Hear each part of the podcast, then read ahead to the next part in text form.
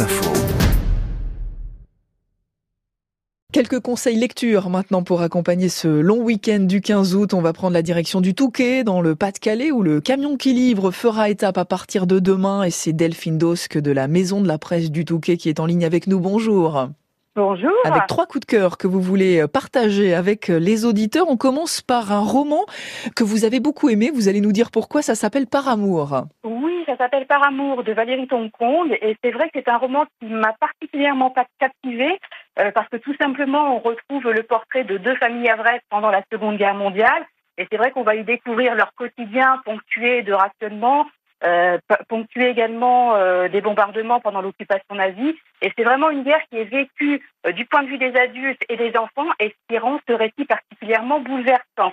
On a tous un devoir de, de mémoire et je trouve que l'été, c'est l'occasion de se souvenir.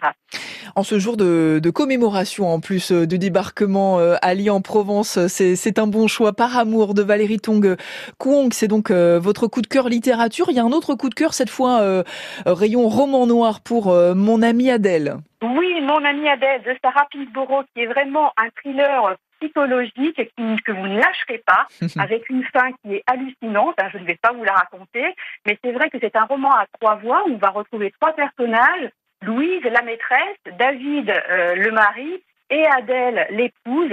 Adèle, elle nous fige vraiment la chair de poule. Et c'est vrai que euh, cela se passe sur fond de rêve, sur fond de somnambulisme.